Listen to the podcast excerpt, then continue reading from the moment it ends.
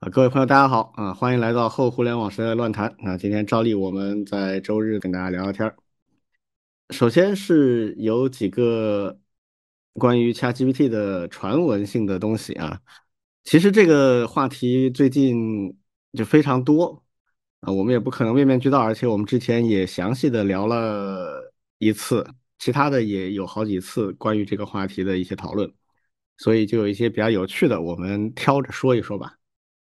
啊，一个是 ChatGPT 最近推出了它的啊一个 API 的服务啊，这个服务很深入，而且也很便宜啊，然后在我们这边好像就立刻就被封掉了啊，这个也有很多的讨论啊，这个老庄来跟我们说一下。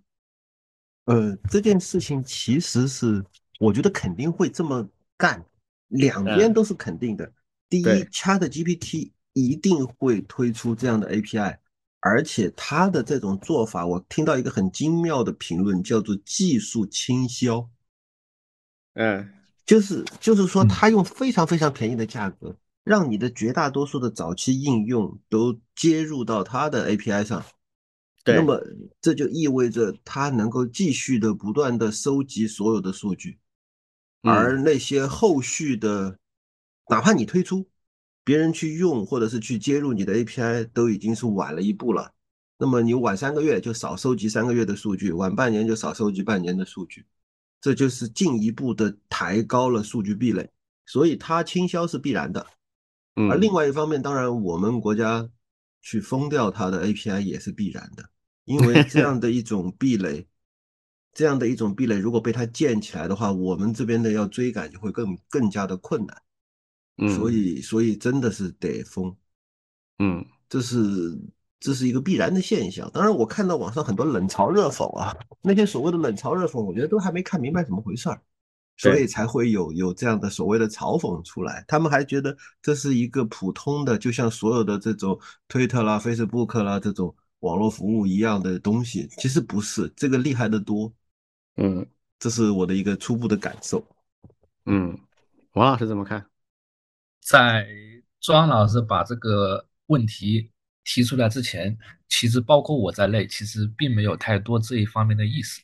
对，大家都会觉得什么呢？就是你看，哎，ChatGPT 现在很神奇、很强大，对，然后呢，大家都争着去用，对，然后呢，现在其实在国内有很多的基于 ChatGPT API 的一些应用，其实都起来了。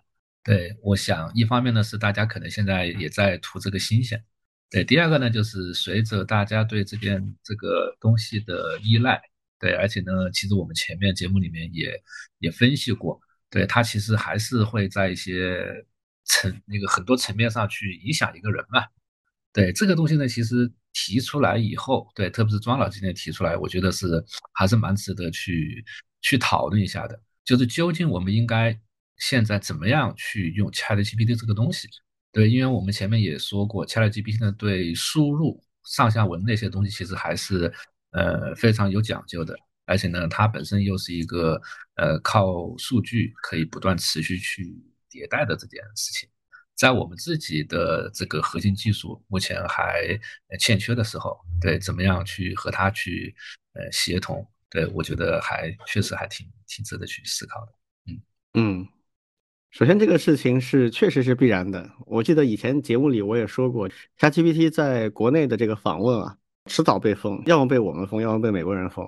啊，美国人封就是不把这个先进技术输出啊，我们被封就是出于各种考虑。我们的各种考虑其实主要有两个方面的考虑啊，一个是老庄刚才说的，就是保护我们国内的产业。这个技术保护啊，虽然我们之前加入 WTO 啊，还有就是全球化整个秩序。它是不提倡贸易保护和技术保护的，是以共享、以全球协作这样的一个背景来去运作的。但是最近这些年，大家明显看出来了，就是这个全球化它背后不是无条件的。啊，一旦政治上的矛盾尖锐了，所有东西都可以不作数的，近起你来没商量的。所以从这个逻辑上来讲的话呢，所有的国家，尤其是大国，它得存这么一个心思。就是如果出现意外的情况，我们如何保护自己啊？所以这种保护是需要的。而且我们之前也专门讨论过，这个大语言模型啊，发展到今天，以 ChatGPT 这个应用为代表，它已经呈现出很复杂而且未来非常大的不可预期性啊，所以它能做什么？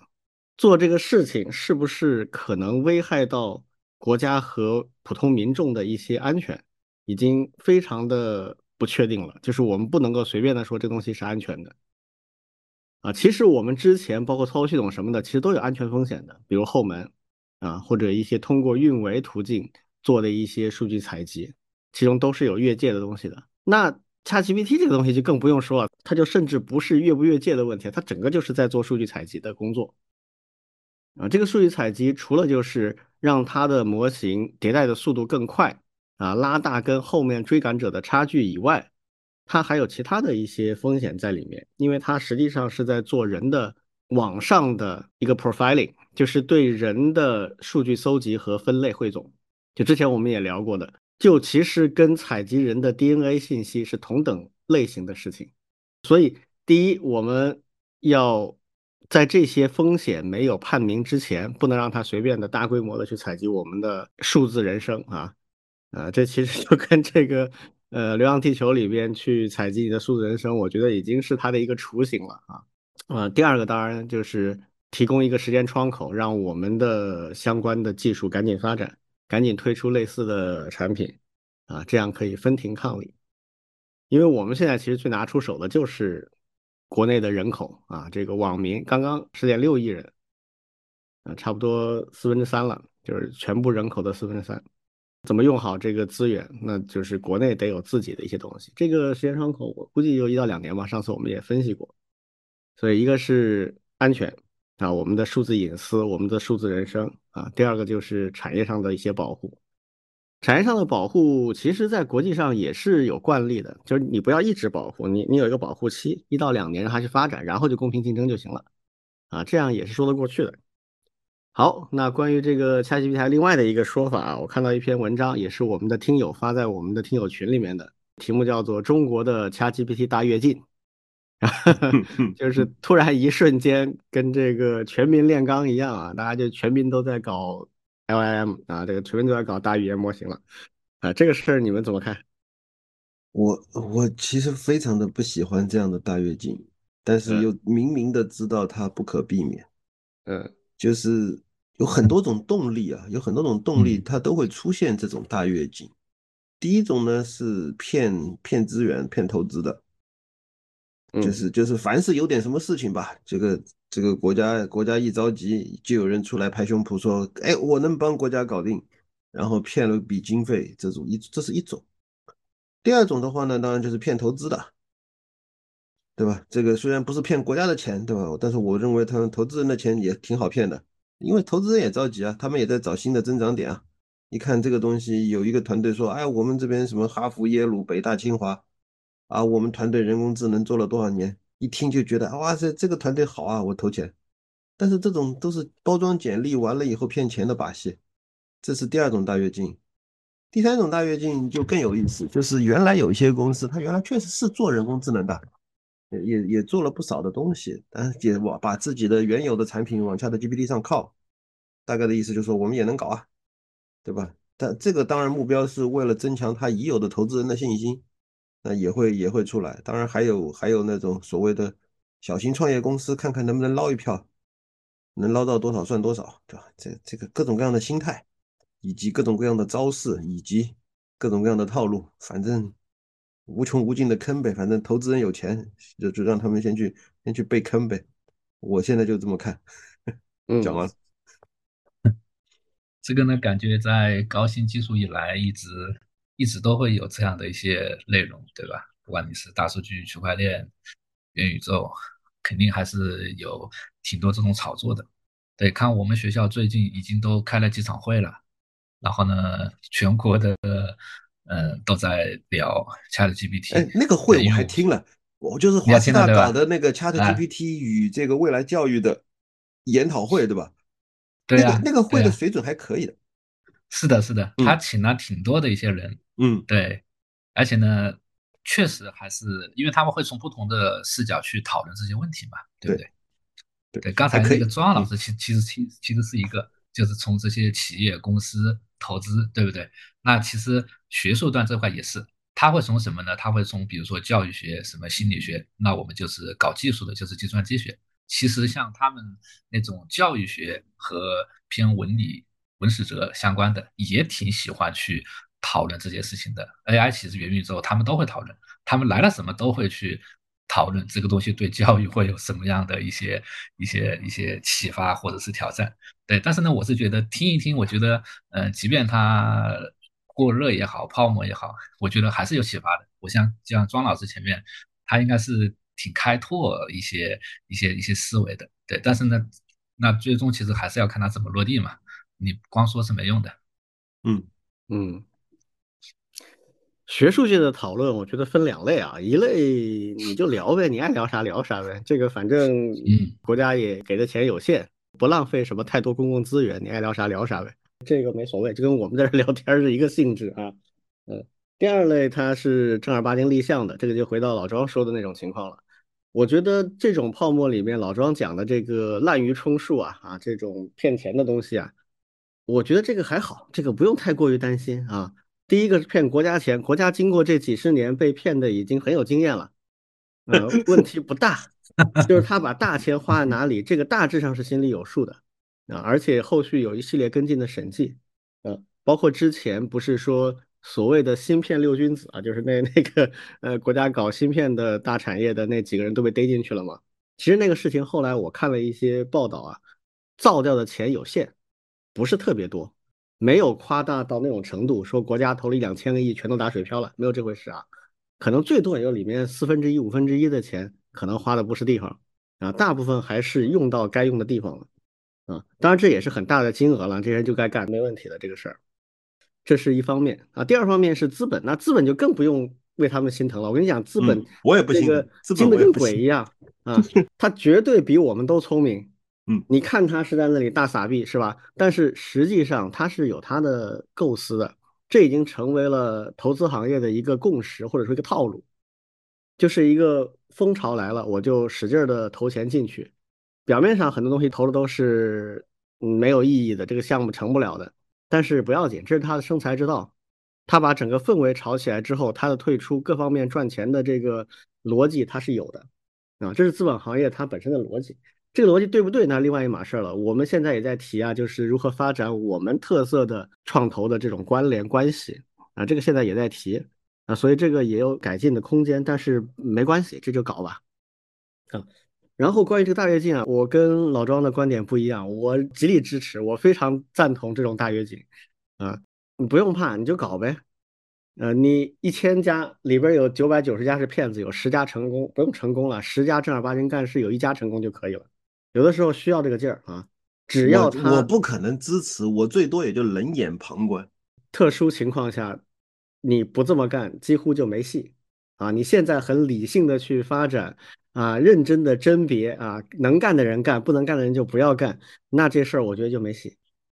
就这种情况下，就是要发动起来，有这个劲儿才行啊。当然，这有个程度问题啊，就是你不能占用太多的公共资源，尤其是国家的钱要谨慎。嗯，其他的没问题，市场热你就热呗。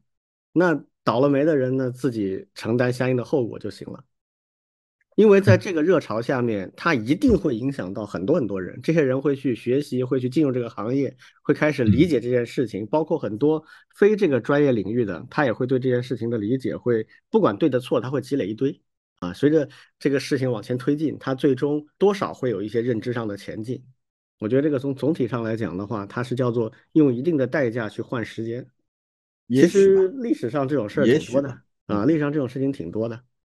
尤其是这个算好的啦，你看当初那个，呃，共享单车，对啊，嗯嗯，那个是一眼看上去就不行的东西，我告诉你，对啊，就是一开始你就明确的知道它不行，啊，那没办法，就是要厮杀，最后活下来一家或者两家，啊，最后这一家也远远没有期望那么好。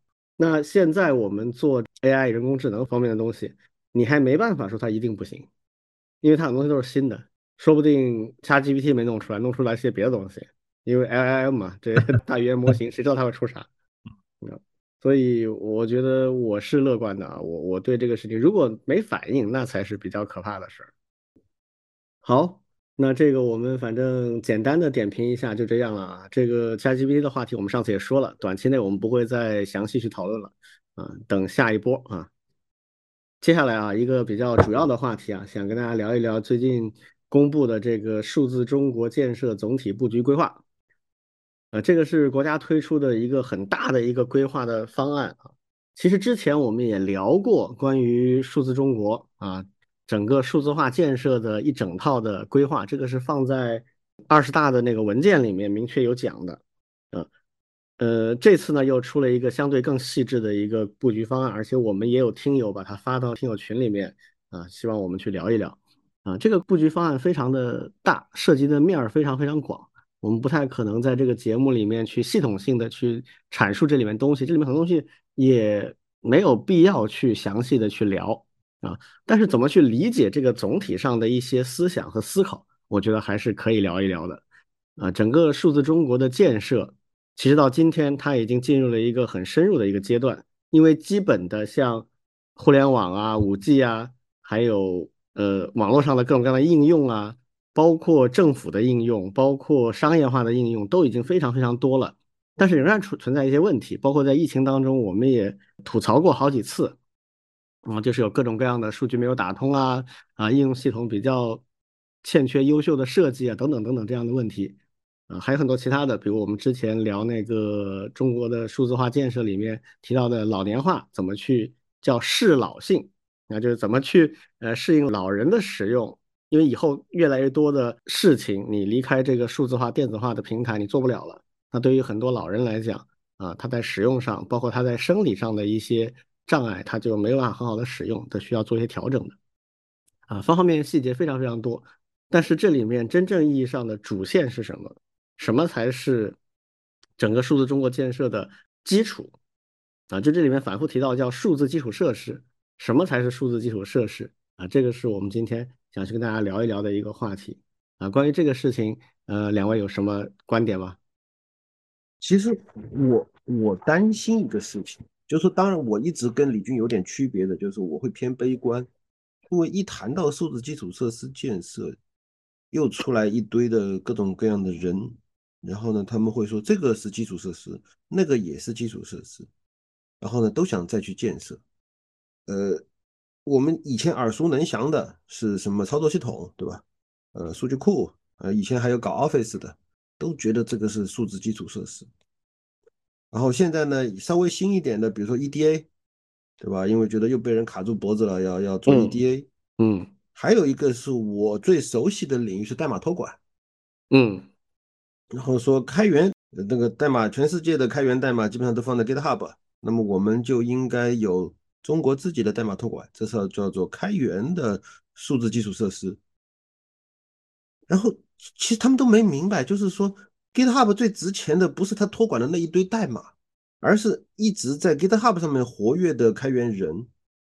这些人不会说，因为你在中国建了一个代码托管平台，然后他们就过来了。他们不会来，这是第一个。第二个是中国现在还不仅仅是有马云一个。代码托管平台其实还有好多家，具体的我就不点名了，反正一家、两家、三家、四家、五五家以上吧，都在做这个面向开源的代码托管平台，都在说自己在做数字基础设施建设。这个就就一个是重复建设，一个就是分散力量啊，就是整个中国建设一个开源代码托管平台，我还是支持的，但是在中国范围内，大家纷纷的再去搞三个、五个、十个的，没有意义。因为真正真正值钱的是把人聚在一起的那个那个社区，那那个那个东西现在其实没有，或者说很弱。中国的绝大多数的开源人，很多人还是在 GitHub 上面跟人跟人讨论问题、交流、做开源，而而少少量的一些人开始有意识的把自己的开源代码放在 Git 上，这就已经不多了，更不要说其他的代码平台。所以，所以我认为数字基础设施建设这件事情很容易给人一种误解，就是那些看得见的代码，或者说看得见的软件，或者是看得见的平台，我们建设了就算是 OK 了。这会给，就是给整个，比如说中央吧，中央假设做这个数字中国布局，然后说这是数字基础设施，他们觉得这些东西建成了就算是有一种安全感，其实不是的，真正难的不是这个，这是这是我想吐槽的，或者说是我担忧的一个点。嗯，我觉得其实这是两个事儿哈。我们现在强调的有一些东西要有独立自主的能力，啊，比如说操作系统啊、编译器啊、网络啊、硬件、芯片啊，甚至于包括像开源代码托管，我们要具备这种能力，就是我需要的时候随时可以建起来啊，这种能力是需要的。但是我们并不是希望我们要走到这一天，因为其实全球化合作还是一个效率最高的方式嘛。只是怕万一断了链子，比如举简单例子，就是呃，有朝一日啊，我们东南方向开干了啊，那可以预计到的，在我们的主要对手的领导下啊，会立刻开始对我们进行暴风骤雨的制裁啊，其中就说不定 GitHub 包括这种服务就不可用了。嗯，那么这个时候我们不能够不干了，我们呃，反正 Git 嘛，它是 分布式的，所有代码我们手上都有，那把它再传到国内的一个平台上去。啊，我们程序员能够继续干活，这个没有问题，所以我就认为这是一种什么呢？我称之为叫做反卡脖子的一个路径。这个路径的关键点在于具备能力去自给自足。我们上次我不是聊了一下我对于接下来若干年的国际形势的一些预期吗？我觉得这个准备是要做的啊，但是我不认为这件事情跟我们这里谈的数字中国建设有什么必然联系。因为这个是另外一条线，这条线它就类似于国防一样，是国家安全的一部分。嗯，就像在五六十年代，我们当时是做好全世界打核大战的准备啊，全国各地修了很多很多的地下的核防护设施，比如你们到四川去，有一些那个工程现在已经开放作为一个啊一个景点，大家可以去参观去了。那现在大家当然认为核大战的概率不大啊，当然。这这两年好像又觉得，哎，又稍微要更高了一点，嗯 呃，说不定又又要开始思考这个问题了啊。那所以这个是会随着形势去变化的，但这个并不是说我们就预期它一定会发生的一件事情。好，那数字中国建设是另外一件事情，它是强调创新的，是强调真的要走出新科技、新经济模式的。这个数字中国建设，它之所以能够进二十大的文件，能够进我们五年规划。它不是反卡脖子，那个是我刚才说了，是独立的一条线。这东西进去是对国民经济和整个社会发展有意义的一件事情。那这个里面当然要强调的是创新，比如很简单，就像我们做新能源车，我们为什么大力的支持新能源车？仅仅只是因为我们为了我们自己有车开吗？那肯定不是的，是我们认为这个有弯道超车的机会。就是它跟于传统能源的汽车相比，我们预期在未来它能从那个汽车的大市场里面分出一杯羹来，而这块呢是现在是空白，我们抢先进去。那当然也有风险，风险就是如果发现这个呃新能源干不过这个油气的动力的车，那这块就白做了嘛。但是这个是值得的，它是冒一定的风险去抢未来。现在看上去我们是成功的，嗯。那同样在数字中国这个事情上面，假设我们现在要做我们自己的。呃，代码托管的平台，如果不是卡脖子那条路的话，而是数字中国建设创新的这条路的话，那么我认为他思考的是 GitHub 的下一代是什么东西？什么是在线代码托管和协作社区的下一代形态？嗯，我现在提前去做啊，做了之后呢，有朝一日它会被证明啊比 GitHub 更好用，那么它就会起来。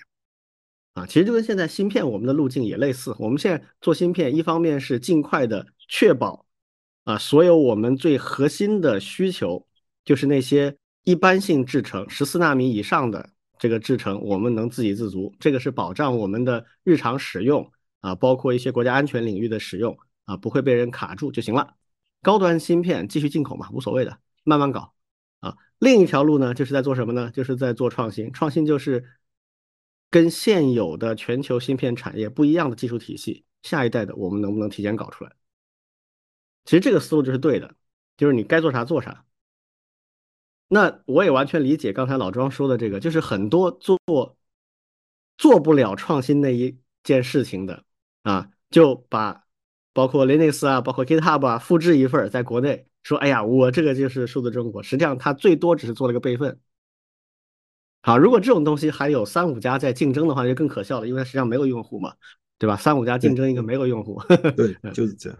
现在现在你说的创新还没有出现，但是我们看得到的大量的都是基于 GitLab 做一下修改。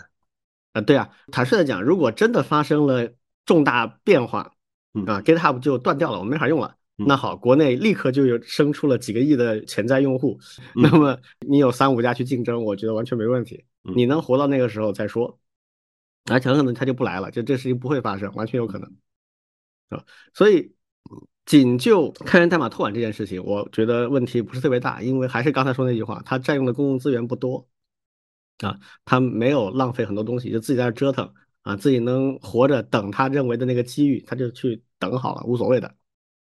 但是有些领域，像芯片啦、操作系统啊啊这些。他如果真的骗到了，那可能是比较大的钱，那这块是要加强管理的。其实有点类似于前几年一个什么事儿呢？国内说要做那个高速的粒子对撞机啊，嗯，这个事儿也是耗资巨大，好像一百两百亿人民币这样的数量级啊，后面就被叫停了，就没有做啊，也是有很多的人不赞同，包括科学界的，包括社会上的声音，就是避免这种情况发生就可以了。就现在，我们整个国家的，包括老百姓，包括政府，想做的事情是比较多的，所以要有优先级。其实我我再接着说啊，就是我认为的数字基础设施到底是啥？就该花钱在哪里？对，真正重要的是能力，就是数字基础设施的建设能力，而不是看得见的那些数字基础设施的源码或者说是平台。区别是什么？区别就是。我们现在面临的所谓的数字，本质上都是由数据和软件加在一起的一一组东西。它需要的是有能力的人去建设它。就比如说吧，哪哪怕说卡脖子这件事情，开源社区有那么多开源代码，某一天别人不让不让我们用了，我们有能力是不是有有能力去在它的已经开源的那个版本的基础上继续做修改、做维护、继续发展的？这个是，呃，嗯，建设自己的项目的能力，因为人家至少上一个版本，就算下一个版本不让你用，至少上一个版本的源代码它是不可能阻止你去获取的。那么你能不能看懂那些代码？能不能改？能不能长期持续的维护和进一步发展？这个是基础设施建设能力。比如说吧，我们我们就说现在假设开源社区的开源项目。你你现在先别说他有没有封，你就算他就算他还还想封，但是还没封的时候，你有多少人能够在那个开源社区里面成为 commit，成为关键贡献者，成为那个社区不可或缺的人？等到等到他把你封了，你好，你转头一走，你接着干，也也完全不怕他。那么真正痛的就是那个社区，或者说就是那边。因为那边就缺少了一大批能能干活的关键贡献力量，然后我们自己还能接着做下去。对，这个才是真正真正需要建设的一种一种东西，就是积极的参与到开源社区的贡献和管理当中去，在社区当中锻炼能力、培养影响力，最后将来我们自己能干的时候，我们转头就走也能干下去。嗯，这个其实就是当时华为做的事情吧。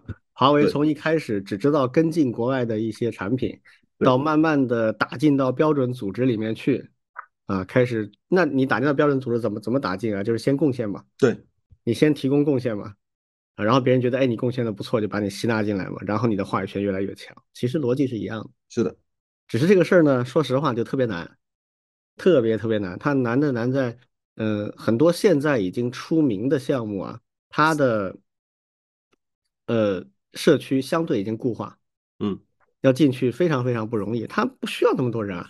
你像 Linux kernel，他那个十几个人的团队，就很长时间没什么大大变化，嗯，像像一个终身元老院一样的。那帮人他很熟悉了，然后也能够保证他代码规模也不是特别大，能保证它的质量。合作，我我们以前我我也专门吐过槽，就是如果你能保证你的团队不超过十个人，就永远不要超过十个人，工作最愉快最舒服啊。嗯。呃，所以这也比较困难。所以比较好的，我觉得还是要找一些我们面向未来的一些项目啊，这这个比较重要。你像很多开源项目，最近这几年发展也很快，像 Kubernetes 这种，呃，就几年的时间就起来了。那在它起来之前，大家也没有意识到这么东西会突然一下子这么这么的重要，这么的火。老庄说的刚才这个，我我其实赞同啊，就是关于能力啊，包括意识很重要，而且要加强这方面的教育。但是有一点困难在哪儿呢？这些东西不太容易立项。嗯，因为无论国家也好，企业也好，他做一件事情，他都需要它是一个项目，就是确定时间、确定投入，它有确定成果。嗯，培养能力和意识是一个没法成为项目的东西，所以他得用一个项目来检验它。嗯，其实我一直说鸿蒙是一个好项目，为什么啊？它相对是有新意的，就是它在中国的产业链加持之下，它是有希望打通。呃，大屏跟手机小屏跟物联网之间的操作系统和数据互动的，当然，Android 跟 iOS 也在做类似的事情，但是他们受到他们的一些限制，所以他们其实这件事情上力度是有限的。但国内的产业链啊，尤其是做手机、做大屏电智能电视啊啊，包括车载啊，包括物联网，这些产业链是可以打通的，而且可以有一定的国家政策鼓励。就这种，比如说，我们就把这个开源的项目作为一个大的标杆性的项目来推进，那么与之配套的，不论托管的平台、开源的管理的社区，还有这个社区的运营运维，然后更多的 commit 在里面去工作，那就完全有可能一个龙头项目牵引起一整条链子来检验啊，我们哪些能力还不足，哪些能力需要加强等等。但这个事儿现在我的感觉还是缺乏组织和规划啊，就做的有点乱。嗯，我我也说一下我对数字的、基础设施的理解。对，因为基础设施这个东西，首先是基础设施，对吧？那我们平时所看到、听到的，像路、桥，对吧？还有水电煤这些东西，对它的一个很重要的点就是支撑经济的发展。对，其实，嗯，最近这几十年国家的发展的一个方式就是西部大开发。其实就是把这些基础设施铺到西边，然后呢，去引发相关的一些创新的一些活力，对吧？包括市场，包括人才，慢慢的其实就动起来了。对，那数字数字基础设施呢，其实也是类似的，但是呢，也有非常大的不同。对，那我们通常所提到的，除了刚才几位提到的以外，就是像网络、像算力、像存储这些，也是一样的，对吧？现在国家呢，其实包括像西算、东数啊这些，其实也都是做类似的事情，在整个国家范围之内去统筹这些事情。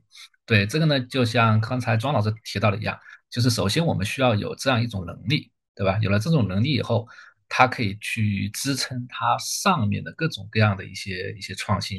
对，那其实，在因为我这边是华师大教育嘛，对教育里面其实也是比较看重这一点的。对，就是教育的基础设施。对，那其实就是如果想有更多的这种人才的发展，一个很大的一点，其实就是要把一些网络数字化的一些基本的一些设备，能够铺到更多的一些西部或者是贫困的一些山区。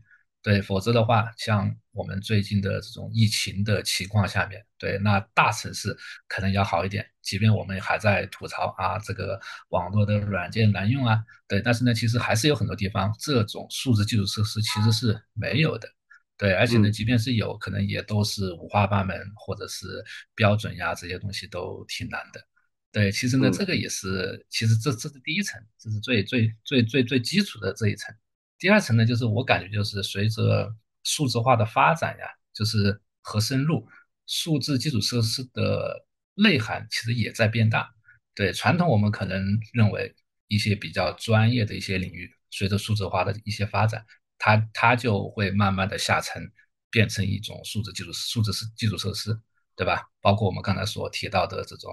呃，像代码托管平台呀，对，那以前作为我们来看的话，它可能还更多的是软件工程，那比较专业的一个一个一个一个一个方面的。对，但是呢，随着现在对软件的需求越多，所有的企业都需要去做软件上的开发，去增加它的这种竞争力。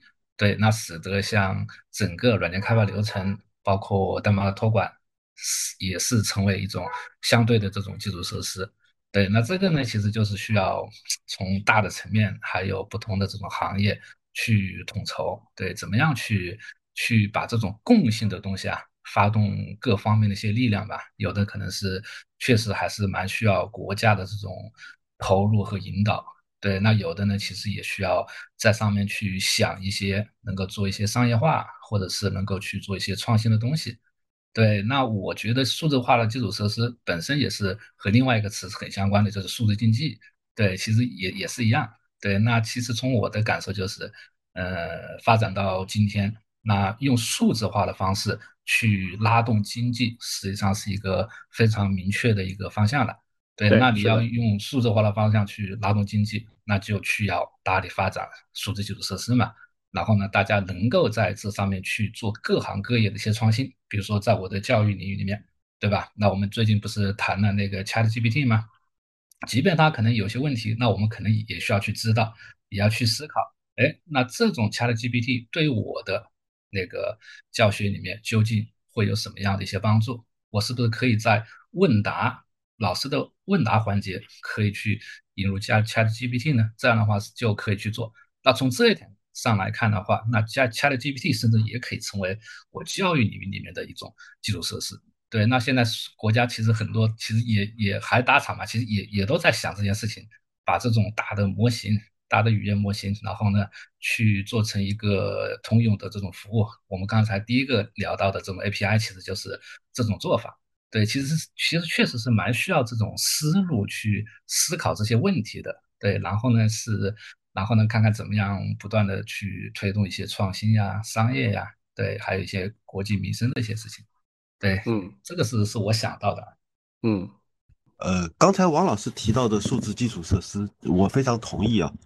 包括像 ChatGPT 这样的服务，以后应该也会成为某种基础设施。那另外我想到的，其实也是呃，可以今天可以聊一聊的，就是我跟王老师也在参与到相关很多标准的事情。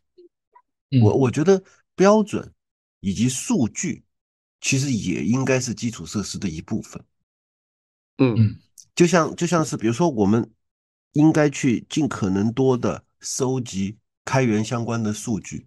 然后针对这些数据产生各种各样的呃指标，以及再用某种大家都能够认同的标准去评价它、去衡量它，这个是是另外一个发展路径啊。这个路径看上去跟现在的开源关系比较远，但其实它是越来越重要了。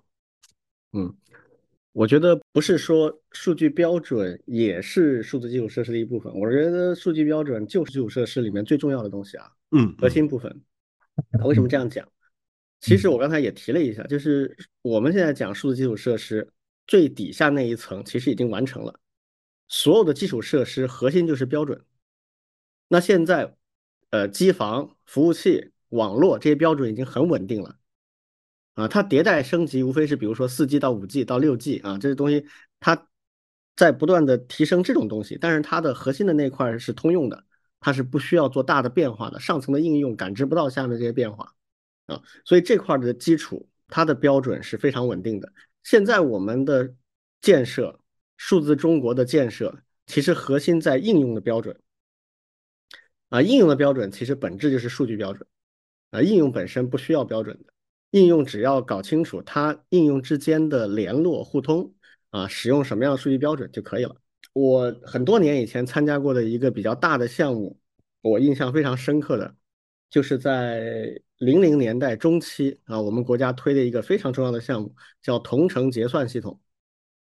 这个是人行推的，现在大家对这个东西已经习以为常了。但是你们可能不知道啊，在九零年代那个时候，跨行的结算是没有办法实时完成的啊。做的比较好的呢是。二十四小时之内，就是你今天做了一笔跨行交易，明天能到账；做的不好的，甚至明天都到不了。现在我们手机上支付或者转账啊，跨行的都是几秒钟就完成了。这个事情就是在零零年代的中期实现的。当时为了实现这个项目，国家立的项，非常重要的一个项目。但是这个项目需要什么样背后的能力支撑，大家是不清楚的。就要一边做一边去解决这个能力上的缺陷。啊，最后这件事情做成，我个人认为有几个很重要的因素在里面。第一个重要的因素是找了一个很重要的牵头人，就是人行牵头啊，央妈亲自牵头，所有的商业银行只能跪着走啊 啊，这个就解决了所有的组织问题。因为你所有的银行，它都是根据我们国家的金融管理体系啊，每天都要报账，要把你的对账单报到人行去的，不然你是有很大问题的啊。所以这个就相当于数据交换事先已经做过一轮了，每天都有对账的请求跟人行之间的交换。第二个很英明的决策就是把税务局拉过来了，让税务局参与这个系统。为什么哈？因为大家可能想象不到，当时我们切入点是怎么切入的，就是从纳税这条线。开始做同城结算，不是从个人消费，个人消费这个太琐碎太多了啊。从纳税交税款这件事情开始，就是以前这个税局啊，它是做不到的。以前税局是比如某个税所啊，这个区的一个税所，它只支持几个银行的交税款，就是你这个企业必须在那几个银行开户，然后把税款交到这个税所的指定账号，这个税所也在那个银行开户啊，是这么干的。然后税所再把那个银行的钱再递解到人民银行国库里去，所以从这个环节开始是吧？我们改变这个事情，我们就企业可以在任何银行开户，然后他直接把这个交易的指令发到这个同城结算中心之后，人行完成所有后续的交易，从这个行到那个行，最后进国库，整个交易由人行统一来做。啊，最开始做的时候是确保日结，每天。啊，零点到两点钟几个小时完成这个城市的所有银行之间的这个交易，然后同步的就到人行总部，然后逐步再把变成准实时交易，最后是实时交易。整个项目做了将近十年，这过程当中无数的数字基础设施就建起来了。原来这个网络不够，那个时候还跟现在没法比啊。那个时候的宽带啊，整个网络都还不行。当时都是银行和银行、银行和人行，这个税局和银行之间都要拉专线。那现在不用了，现在这些东西之间的专线是现成的，光纤早就铺好了，而且跟我们公网不一样，是单独的线路。啊，当时就包括硬件到网络到呃应用层的协议，当时人行定了标准，数据交换标准。就是这个项目做完之后，从底到上面所有的标准化的东西就完成了。我这个印象很深刻在哪里？就是说，最终大家只要你有一个强力的部门牵头，然后大家都遵循统一的数据标准，那么应用就可以统合起来。啊，再复杂的环境，虽然它会有一些问题，比如当时我们困扰很多的问题就是，呃，一个银行向另一个银行发指令，如果这个指令最后一直都等不到它的回音怎么办？那这种问题是很麻烦的技术问题，因为它必然会，呃，几十万笔里面就会出现几笔这样的情况。那怎么回退？那就要求你所有的操作，收税这一端的、银行处理的、人行处理的这一端，每一个操作都必须有逆向操作。就是一旦发现我发过去指令，一分钟、两分钟没有回复了，我这边之前做的这个交易全部要回退回去。啊，这就是金融处理里面的所有的交易都要有逆操作的这样的原理，就从这里来的。过程当中。当然很多这样的挑战，但没关系，你最后就会把这些事情全解决掉，你最后这个项目就能成功。我们现在去做数字中国的建设，我其实也在想，就是他们会怎么去开展这个工作。我认为有一个很好的点，就是跟民生、跟服务相关的大数据，怎么在国家政府的部门之间以及相关的商业公司之间能够互联互通。这个数据标准如果能建立起来的话，那毫无疑问是数字中国建设的一个里程碑式的东西。而且这件事情呢，不客气的说，可能目前就只有我们能做，啊，而且我们老百姓也比较支持这样的事情。只要你不拿来干坏事啊，你能够服务到我们，让我们过得更舒服啊，大家是愿意去做的。刚才老庄提到的关于一些开源项目的一些数据的搜集和分析，这个我觉得有另外的一层的。比较重要的意义啊，就是我刚才提到的，我们能不能从这些数据当中发现一些未来的明星项目？我们提前投资这些明星的项目，让这些项目不说在我们的平台上运作吧，至少在多平台同时运作，发动我们国内的运营者和贡献者都一起来做这个是非常有意义的，这能解决一系列的相关问题啊，包括我们现在缺好项目，包括我们现在缺乏让大家学习和尝试的平台，这些问题都可以在这个事情里面去得到解决啊。但是前提是我们得敢于去发现和投资这样的一些项目，不管它是国内还是国外的，关键是它要新，它要还处于萌芽阶段，它不要是已经很成熟的，像我刚才说的 Linux kernel 啊，这个你进不去了。你得发现一些未来的项目，可以做，这个还真可以试着去做一下吧。如果真的发现了几个这样的明星项目，然后我们加大投入啊，去支持它，那么反过来说明这一套对于开源项目的数据分析它是有效的。那么同样也可以建立起关于开源项目它的活跃度啊、健康度啊。它的未来的可能的热门的这种预测啊，哎，比较有效的一套数据标准，那说不定我们王老师做的一些事情最后就标准化了。嗯，其实庄老师现在包括我这边啊，现在在做的确实也是有一部分标准化的一些东西，对。但是呢，还有一块我觉得也挺缺的，就是需要一些比较好的、强的应用场景的一些牵引。刚才李老师说的其实对啊，我跟你讲那些什么。呃，什么行业协会啊，什么学术机构提出来说啊，我们要搞一个标准啊，最后出了一本册子，这个一点用都没有，是，那就一点用都没有，它就是一些人空谈的东西。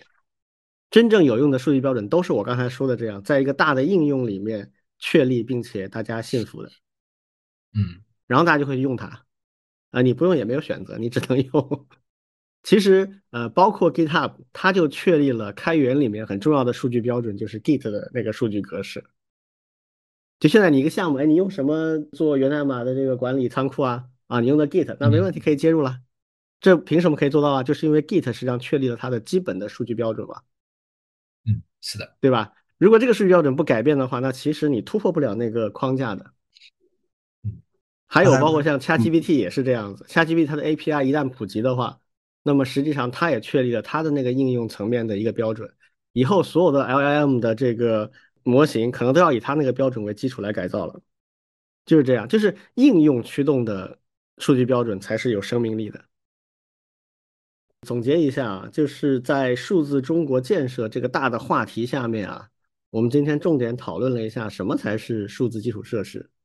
已经完成的数字基础设施，包括我们现在遍布全国的。网络和算力啊，当然这个还要进一步再优化。包括刚才呃王老师也提到了，我们现在还有东西部发展不均衡的问题。这个不均衡体现在数字呃世界，就是网络和算力的不均衡啊，这个也要进一步去平衡或者做这种打通啊，这些都是没问题，这都可以继续去做。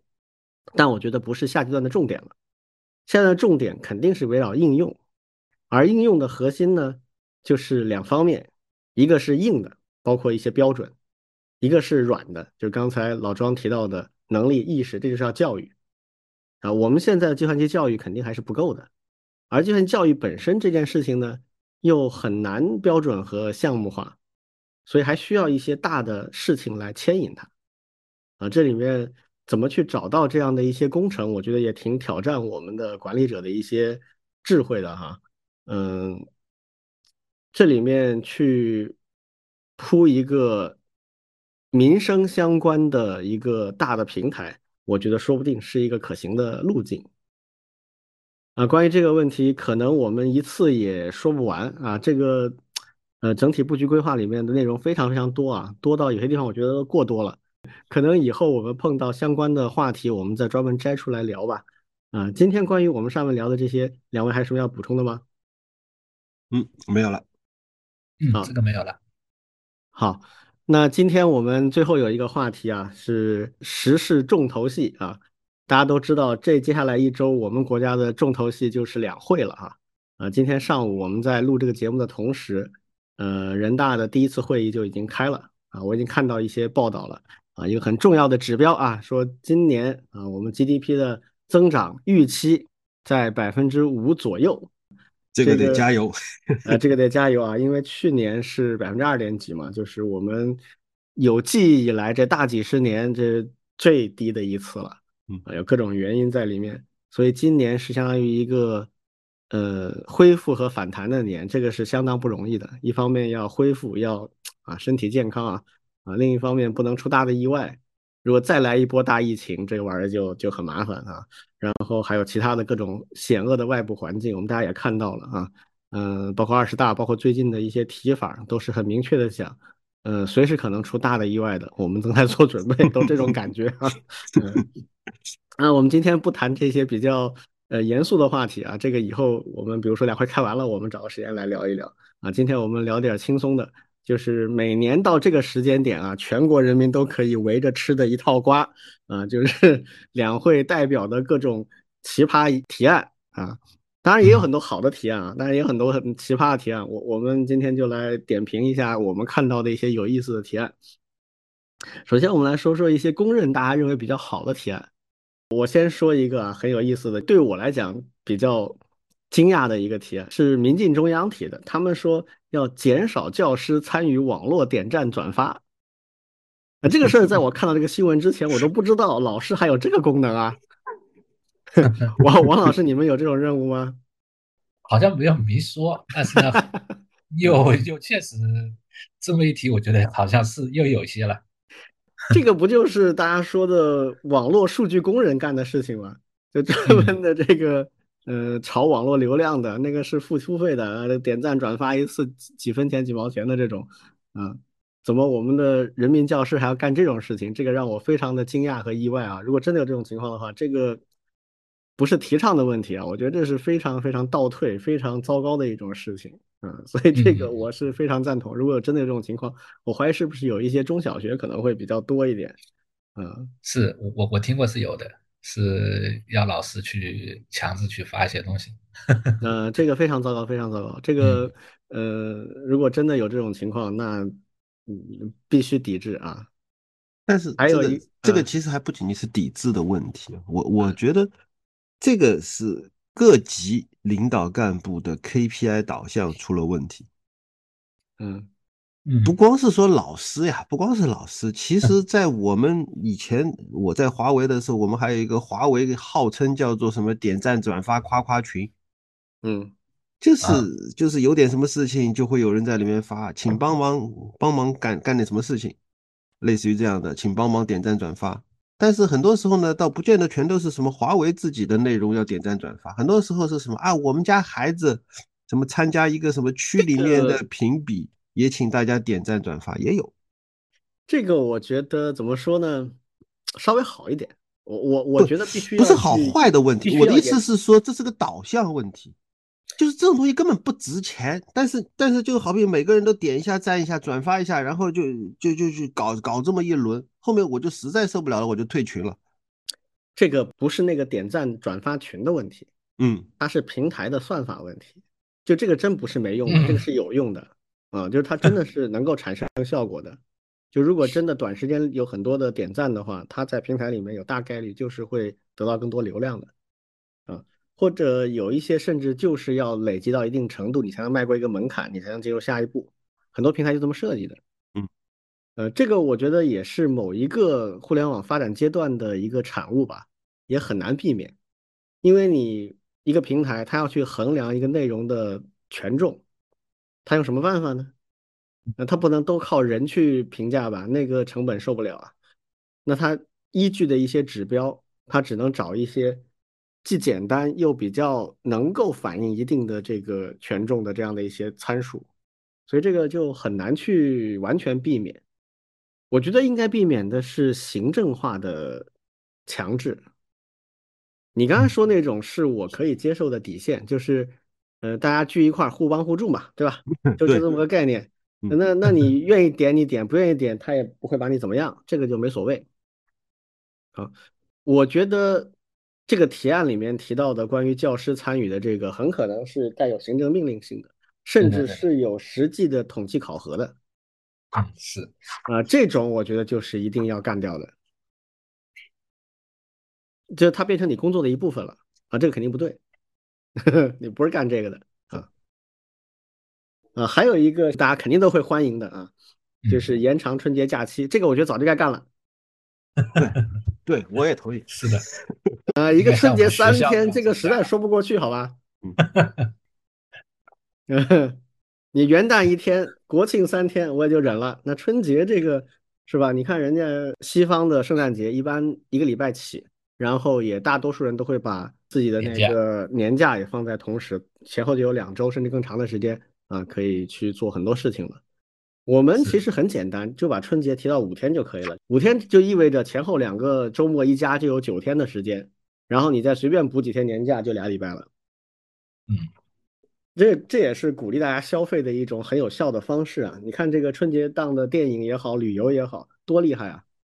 你随便抓任何一个人也很难反对啊。但是为什么还没有 实施呢？不知道啊。我觉得现在时机成熟啊，赶紧干，赶紧干。嗯。这个功德一件啊，嗯嗯，充五个点吧，值得干。对啊，好，还有一位的提议，其实是我们之前就好早以前的节目里我们就提议过的啊，只不过我们不是人大代表啊，就是关于尽快对网络暴力进行立法。最近这几年，明显网络暴力所带来的悲剧在增多，或者至少浮上台面为大家所知的情况增多了。啊，有些事例我们就不在这儿举了，但是确实大家可能都听到的啊，这个事情有很大的技术困难。就我个人认为啊，不是所有的社会问题都需要去到人大立法的。什么样的事情比较适合呢？就是第一，它已经比较严重了，大家都感知到了；第二呢，它在处理上存在着明显的法律障碍，就是现行法律完全无法支撑。那我觉得从这个角度上来讲，网暴的这个事情非常非常符合这样的一个标准啊，这个事儿我也真的很期待他们尽快能够有所作为啊。跟这个相关的还有一个啊，就是呃关于网络直播的一些立法。有人觉得这个网络直播里边的乱象比较多啊，平台也好，直播的这个 UP 主也好，还有参与者也好，里面都有很多问题啊，涉及到内容，涉及到支付啊，还涉及到利益的分配等等。啊，这个大家有什么看法吗？其实我我觉得这个是可以统一起来考虑，就包括我们刚才聊的数字中国建设，包括各种各样的网络的立法，网络暴力也好，网络自补直播也好，包括其他的在网络上的行为，我我甚至觉得往大了说，数字中国宪法。要从这个层面，我我不，你听我说完。我的意思就是说，在整个数字世界这个层面，应该要有一整套的互相之间不矛盾的立法的思路，因为现在都是一一一一阵一阵的啊。遇到一个事情，我们在网络世界立个法；遇到那个事情，网络世界立个法。但其实互相之间千丝万缕的关系，其实没有被整体的考虑过。嗯。而这件事情值得整体考虑了，就像现在说数字中国整体建设，其实里面也提到过法治建设，但是可能现在这些互相之间都还没有串联起来。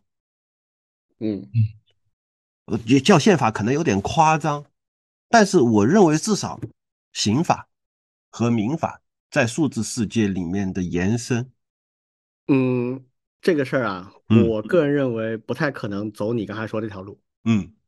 我认为比较可能的，也比较现实的方案是修现在的民法和刑法，嗯，把相关的内容放进去，而不是对数字这个另外去立一套，这个几乎做不到，因为这个不太符合现在的立法和法律精神的这个整套体系，嗯。但是现在呢，我个人认为啊，可能比较现实的办法是两条腿同时走路，什么意思呢？就一条腿呢，解决最紧迫的、最严重的问题。这些问题就通过修现在的法来解决，比如说网络暴力，直接在刑法里增加相关的内容，把网络暴力这个纳入进去，先管控起来，这个是比较重要的、紧迫的一件事情。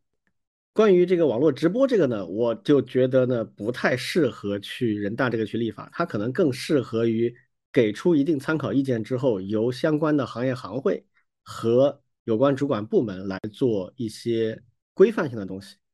这些就是会分开，就可以立刻去做了，见到什么解决什么啊，这是一条路。另一条路呢，就是刚才老庄说的那条路呢，我觉得可以作为一个长期的工作啊，开始做一些准备工作。这里面就涉及到一些很基础性的工作，比如说他要定义网络上的人，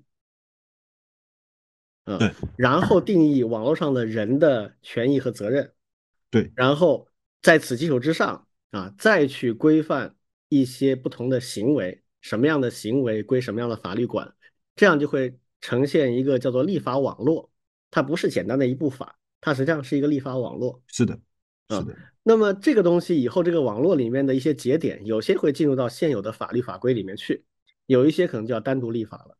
好，在时机成熟之后。再把相关的法规合并起来，就像我们之前做的，其实中国做过这个事啊。中国之前有一堆的相关的法律，最后就合成了一部民法典。这个是要时间的，这个非常非常耗时。民法典做了五十年，这个我不反对。对，但是我觉得有一件事情可以先做，是啥呢？就是关于处罚这件事情。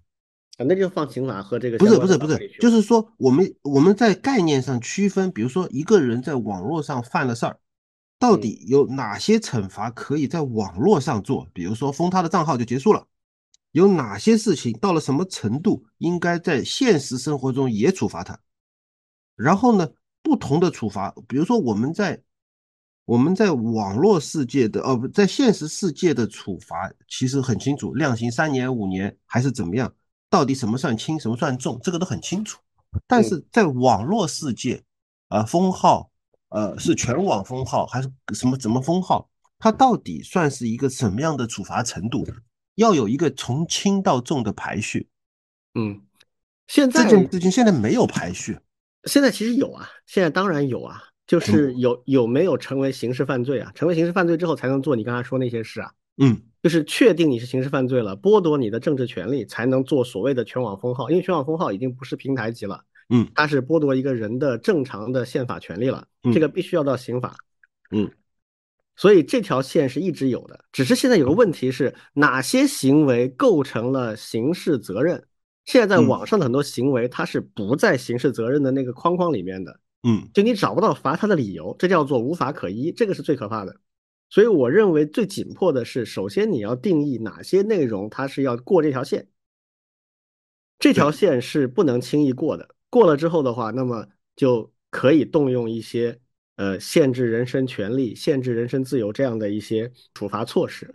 嗯，我们应该尽量去避免发生前两年美国人做的那个事儿，在没有法律依据的情况下，全网默契的把 Trump 干掉了。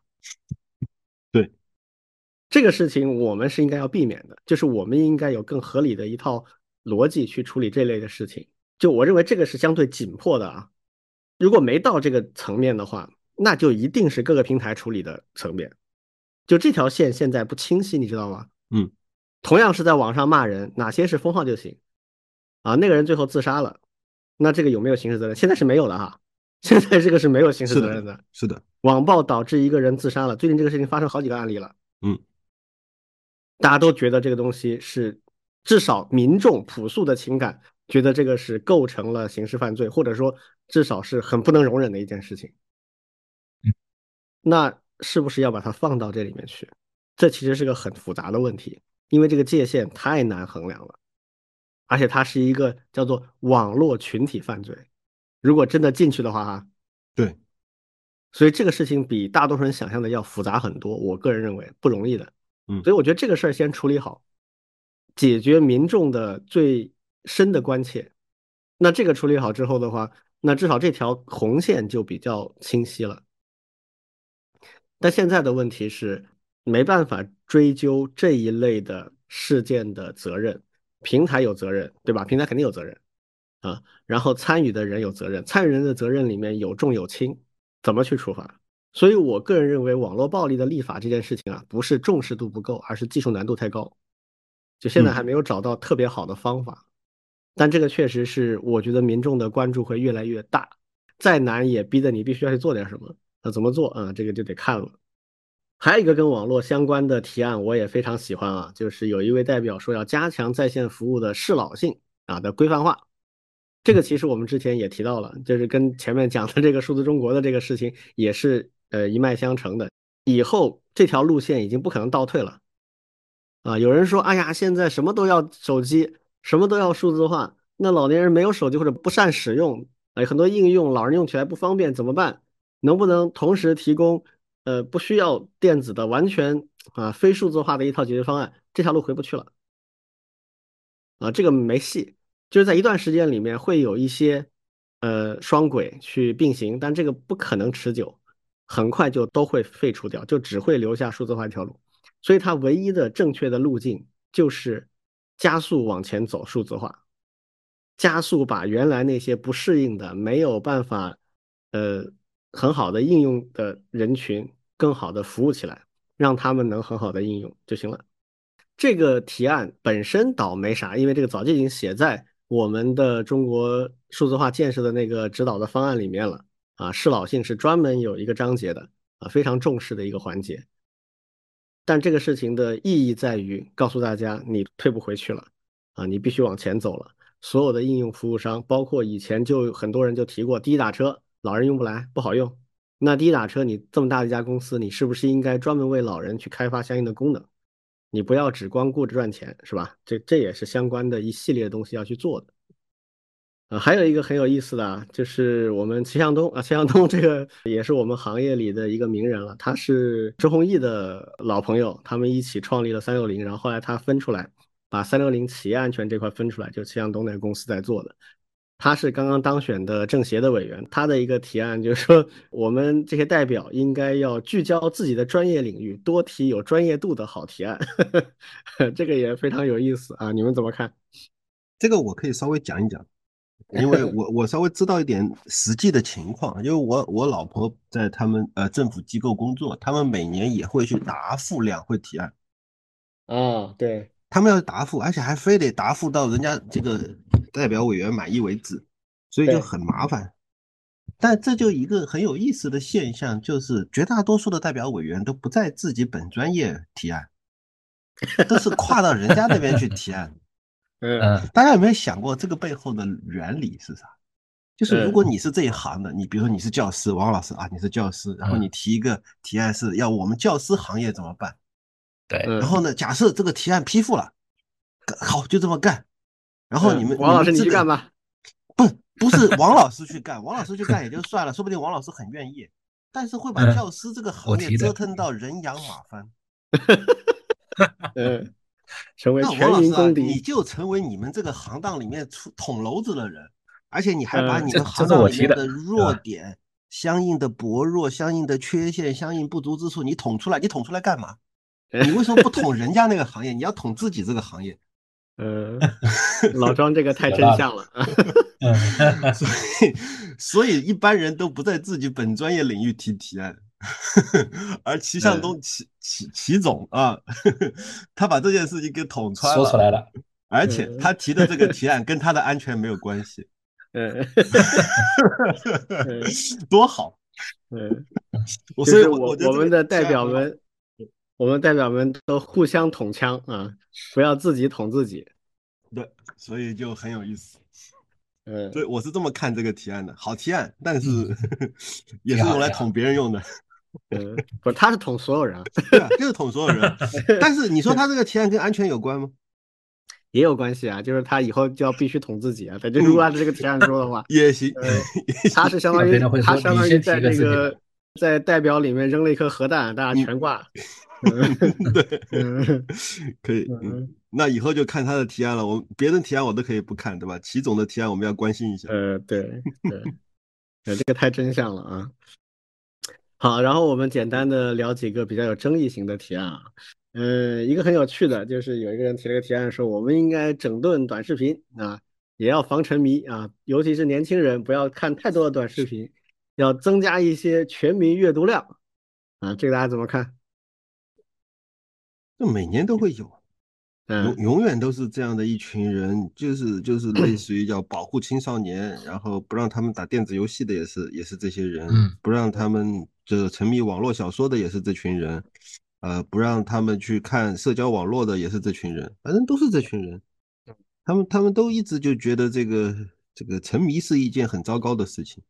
哎呀，这个这个就是一种治不好的病啊，啊。我我觉得比较正确的方案是，你应该理解，呃，以前的游戏也好啊，B 站、A 站也好，现在的短视频也好，这就是年轻人他们的语言和他们的生活方式。嗯，与内容无关，这是他的语言和生活方式。啊，你认为阅读重要，你认为某些书应该读，那你就要用现在他流行的短视频方式吸引他去读。你做不到这一点，你就输了，输了就输了嘛，那就下一代有下一代的命运，你就不用管了。啊，就只能是这样子去思考问题。嗯。啊，这个问题也也引起争议也很多，但是我可以给他下一个结论啊，就是绝对不可能这么干。嗯，我我们国家政府的公共资源是不可能用在这种事情上面的，这种事情是属于呃一个社会文化和商业的问题，它就要留给社会文化和商业的这个领域自己去慢慢解决。还有一个相对比较严肃一点的，也是每年都会有人提的一个相对有争议性的一个事情，就是寻衅滋事罪。啊，这 个是我们的刑法里面门槛最低的一个，被称之为口袋罪的一个罪名啊，它就适用于各种不太方便用其他的罪名定论的，先逮起来再说的那种情况。基本上每年开会都会有人提出来要取消这个玩意儿。嗯，这个你们有什么想法？呃，这样就是因为我在那个看理想啊，听听一个叫做翟志东，嗯嗯嗯。的老师的一个他的一个法律的讲座，他最近也出了个番外，专门讲这个事情。嗯，他其实以他是肯定是赞同取消寻衅滋事罪的。嗯，但是他的理由呢有几个，我一个呃一些其他的理由都比较复杂，我都不多讲。但就就有一个正好跟我们前面提到的网络的事情有关，就是二零一三年九月六号，两高发布了一个司法解释。是关于这个利用网络信息实施诽谤等刑事案件的事情，他就规定说，利用网络侮辱、恐吓他人，情节恶劣、破坏社会秩序的，以寻衅滋事罪定罪处罚；编造虚假信息或者是明知虚假信息在网络上传播、散布的，造成这个公共秩序严重混乱的，以寻衅滋事罪定罪处罚。也就是说，我们刚才在说到的这个网络暴力啊，你不能说它没有司法，其实已经，如果你要套行性行性滋事罪，也能拿来去去抓人了，嗯，但是它恰恰带来的问题就是，呃，这个翟志刚老师在在这个音频节目里面就介绍了几个案例，就是人家在网上，呃提的一些意见建议。还不到就是说寻衅滋事的程度吧，至少人家就是反映一些具体的问题。那个案例回头回头我们再把它发到这个我们群里面去，然后就会被人跨省追捕，说你这个是被称之为寻衅滋事罪。也就是说，寻衅滋事别的不说，它不但是现实世界可以用，它还被扩展到了网络世界。嗯，当它被扩展到网络世界的时候，一些。呃，不愿意被戳到痛处的地方政府，就会以这个罪名出来抓人。嗯，这是这是我我同意。呃，翟老师认为寻衅滋事罪，要么取消，要么至少要大幅度的修改，才能够解决这个问题。嗯，就是这是我了解到的一些信息。关于这个事儿啊，正反两方面都有很多很多的案例啊。嗯，我们不能只看其中的一面的案例，有很多很多两面的案例。嗯，我这么说吧，我个人的观点啊，就是口袋罪是刚需，是取消不了的。包括刚才提到的这个两高的这种司法解释，特定的一些情况就纳入到这口袋里面去了。这是口袋的意义啊，啊，就是它发挥作用的地方。但是问题在于，你不能长期这么干。当这件事情已经很普遍了之后，你不能一直待在这个没有名字的口袋里面，你要专门设计一个有名字的口袋，把它装进去。对的，这就是我们前面讲的网络暴力要单面单独的去做一些立法上的工作啊，在网上去诽谤、去侵害别人的权益到什么程度了？经过什么样的流程？要有专门自己的罪行罪名法定，你不能一直放在这个里面，在特定的时期时段，你还没有完成那个工作的时候，把它放在这个里面。以避免更坏的情况发生，这个是刚需，嗯啊，这个是。取消不了的，就是这个事儿每年争每年吵，但是我可以告诉大家，这个罪名永远不会取消，因为口袋罪是一个刚需，对任何大的社会治理来讲，但问题是你不能滥用它，就是它会不断的优化提升，你不能真把这个口袋越做越大，做成一个巨大的没有名字的口袋，就好像你家里有很多很多抽屉，很多抽屉上都贴了条啊，这里面放的是书，这里面放的是电子产品什么什么，然后有个大抽屉里没有名字啊，什么东西都搁里边，这个呢是一个中转站，可以，但短期这样可以，不能一直这样，不能这个抽屉越来越大啊，这是不行的。所以，呃，我的建议哈，就大家在看跟这个话题有关的一些视频的时候，一定要注意两方面都看，不然很容易就导向其中的一面，你就会去有一个比较类似于减房、类似于呃片面的一个一个观点。争议型的提案之所以是争议型的，就是因为它两边都有很不可辩驳的一些案例证明它有道理，呃，那也就说明短期之内它调和不了。啊，那就只能各取所需啊，这个我觉得也是一个合理的结果。争议型的提案就很多啊，包括有一些代表，呃，有一些都不是争议型了，就是很可笑的一些提案，大家都会去嘲笑他们的这种也不少。嗯，相信大家在网上都有些看到，我们就不重复了。以至于有一些都会让人觉得奇怪啊，说为什么这些人还在里边啊？这些人为什么一直在当代表，每年都提一些很奇葩的提案？呃，我听到有。前辈在解释啊，说这个是特定年代的一个遗产，这些人啊，以及这些人在那个位置上是特定年代的决定的一件事情，那就只能等这个年代过去，这些人过去之后才能够解决啊。这个我们就不展开说了啊。反正每年这个两会的时候，我们去吃这一类瓜都能够吃的挺愉快的啊，所以大家呃可以放平心态去看待这样的一些有意思的提案。啊，那作为这个话题啊，也是我们今天节目的结尾啊。我我有一个提议啊，就是假设我们仨是人大代表，嗯嗯，我们有没有什么想要提的提案啊？我们每个人来说一个，好不好？嗯，谁先来？行，我因为其实刚才我就在说，我对齐总的这个齐向东的这个提案我非常感兴趣啊，但是我没有看过他的提案的原文，所以我试着引申一下。就是就是我们能不能够建立一些提案的指标体系？就是刚才王老师说的类似这种指标体系，比如说，呃，这个提案到底有效性是多少？嗯，那么整个一年下来几百个、几千个提案，它的提案的有效的百分比百分比是多少？然后第二个指标，比如说是这个可执行度，就是这个提案到底能不能去执行？它到底是需要这个法律的司法类的执行，还是需要这个政策类的，还是需要某个部门去落实的？它的可执行的情况。第三个就是办结率，就是最后它到底执行了没？执行完了没？有没有什么结论？这样的三个指标。最后还有一个，就就顺着齐齐向东的说法，就是专业相关度。嗯，就是你你你这个提案到底跟你本专业关系有多大？还是一个漫天漫天这个自由联想出来的一个提案，还是一个突发奇想？什么？我跟我隔壁邻居聊了几句，所以我就提了个提案。这种就是专业无关的嘛。好，如果是有这样的一些指标，当然我们还可以搞，就是用用王老师那种所谓的数数字大盘了。嗯，搞各种各样的指标，就是排在那儿，那个会很漂亮，或者说会很好玩。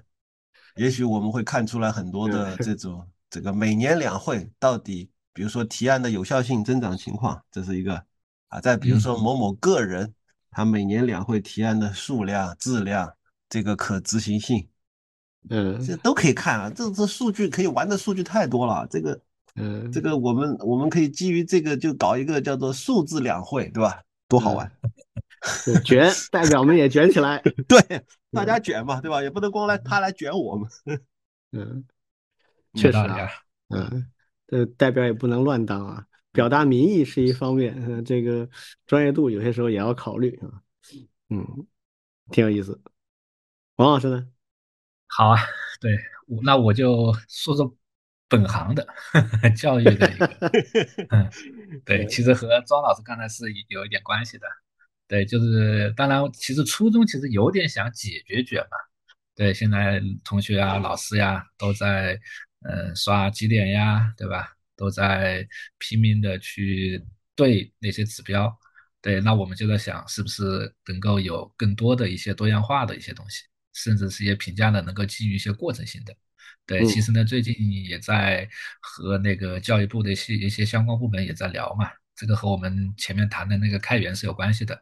对，是不是能够把一些呃老师和同学对开源社区的一些贡献，也能够纳入到这个人以及这个学院的这个评价里面去？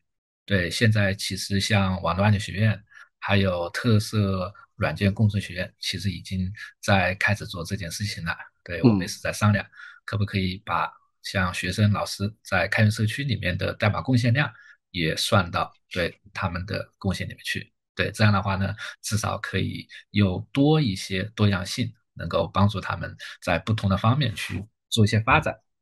我就提个这个啊。你这哪是解决卷的问题，你这是加加 剧大家卷，又多一项需要多一个可以卷，扩大卷的范围。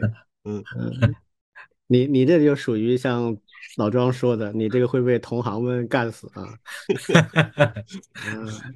觉得为什么人家不不提自己行业的问题，不提自己行业的提案，就是这个原因啊。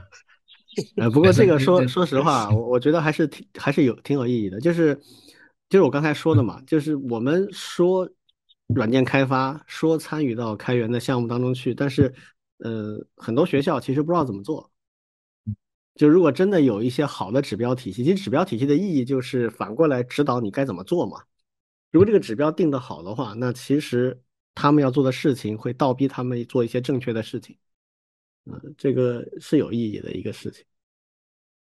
该提还得提。其实我还想，我还想顺便跟王老师的这个提案引申一下，嗯，假设人才招募的标准也顺着这个来，嗯，就甚至比如我们说上海市这个什么样的人能留上海，留户，嗯，留户指标。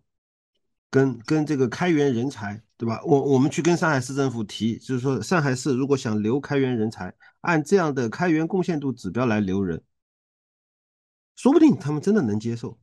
嗯，这个这样的一种留户指标的打分那这个就看你们这些开源的 speaker 们的能力了。对，因为竞争这件事情的多了去了。嗯啊，这个你们要跟别人去卷啊。对。你要卷赢别人才能把这指标放进去啊！是的，确实有这个想法。我觉得，我觉得我王老师，我们可以努力一下。嗯，行，我们去卷别人啊。对，就卷别人。是。我的建议是，你们真要这么干的话，不要太执着于“开源”这两个字，而应该提数字中国。嗯嗯，提升全民数字能力。嗯，有道理，有道理，确实确实。开源真的还是一个比较小的范围，而且我觉得它只是一个隐性指标。它最终贡献出来的东西不是开源本身，而是提升了全民数字能力。嗯嗯，好，那我说说我的提案啊。我本来也想提教育相关的，因为我对于教育的改革的想法也比较多。呃，但是呃，我想王老师一定会提啊，所以我就不提了。呃，我 我来提关于游戏的一些，啊，这个领域也是我觉得有很多深恶而痛绝之的现状的啊。呃，一个呢是我们需要搞一个有中国特色的游戏分级标准，啊，就是国内关于游戏的很多争论啊，还有很多人对游戏的误解，其实都来源于这件事情。呃，因为无非就是讲未成年人沉迷的问题嘛，还有一些暴力啊、不适合的内容的问题嘛。那怎么搞一套我们比较适应的、呃，适合中国特色的这样的一个分级标准？啊，这个事儿我觉得应该是没什么。问题他一定是要做的，现在之所以没有做，那可能主要的原因就是顾不上，那这是优先级没那么高啊。现在国家要做的事情确实非常多，那你同时做的事情都是要消耗一些公共资源的，包括钱，包括立法者还有其他行政部门的精力，嗯，而且你还要一个事情大的改革，一个事情出来之后，它一定会引起全民的讨论甚至争论。啊你怎么去面对这些事情？这都是要花精力和资源的，啊，所以可能顾不上啊。但这个迟早我觉得是要做的啊，这也是数字中国建设的一部分啊。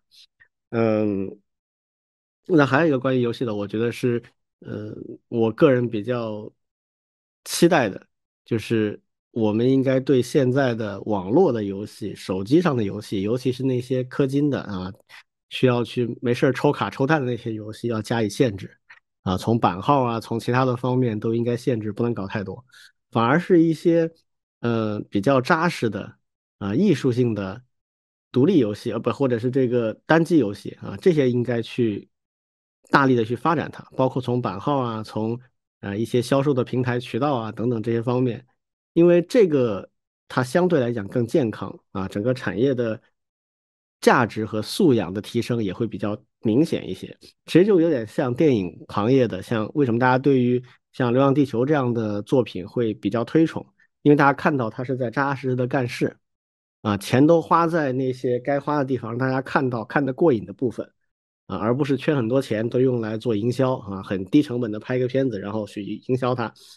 其实这个有点类似啊，就是怎么让一个行业健康的发展，它是需要真正优秀的作品支撑的啊，所以这一块儿我觉得也是呃扭转大家对游戏的一些不正确看法的一个很重要的努力吧。所以这是我我我比较想提的东西啊，供大家一乐。后面这个提案我挺同意，但前面那个我有个担心啊，嗯，就是所谓的中国特色的分级体系，很有可能就会有人跳出来说啊，我们要把中国传统文化植入到这里面来，然后就吵不完了，就就就真的是吵不完。所以为什么我说这事儿大家都觉得该做，但是一直没做呢？就是因为第一，它的优先级没那么高；第二，可以预见到它的毛病或者它的问题会挺多。是，是。那这个就需要比较强力的一个主导啊，很多事情都是这样的，就是你如果顾及太多的这个争论的话，可能很多事情做不成，他得先做，做了再说，然后慢慢调整优化。所以，所以说，如果应该要有分级，这个大家都同意，但是该怎么分级这件事情就说不完了。对，其实我最关注的领域，像教育领域里面很多事情也是这样，就大家都觉得该做，但是怎么做？比如说像终身教职。可能很多人也会觉得这个是一个好的趋势，至少能让一批人聚焦在教学、在培养人，而不是去赚钱方面。很多人从灵魂深处会认同的，但是具体谈到怎么做的时候，那涉及到太多人的相关利益了，就扯不清楚了。那就于是就只好搁着了。其实我估计游戏分级也是这样的。但游戏分级如果有一个很强势的主导的部门或者人的话，他可以这么去分析啊，我做游戏分级的目的是什么？主要是要解决哪些最紧迫的问题啊？第一是优秀的游戏创作跟未成年人对游戏的适应性之间的这个矛盾冲突。那怎么分级？就是首先保护少年儿童、未成年人的这一块的要清晰。嗯，那他就会把那个成年未成年的那一刀，啊，就是类似于像美国的那个 PG 的那一条线，会分的比较清晰，就有一套工作办法的。啊！但是你要去解决争议上的一些问题，嗯，肯定不容易。嗯，是。关于这个两会提案的问题，两位有什么要补充吗？嗯，没有了，没有了。啊，那我们今天节目大概就是这些内容了啊！谢谢大家。好，谢谢大家，拜拜，拜拜。啊，拜拜。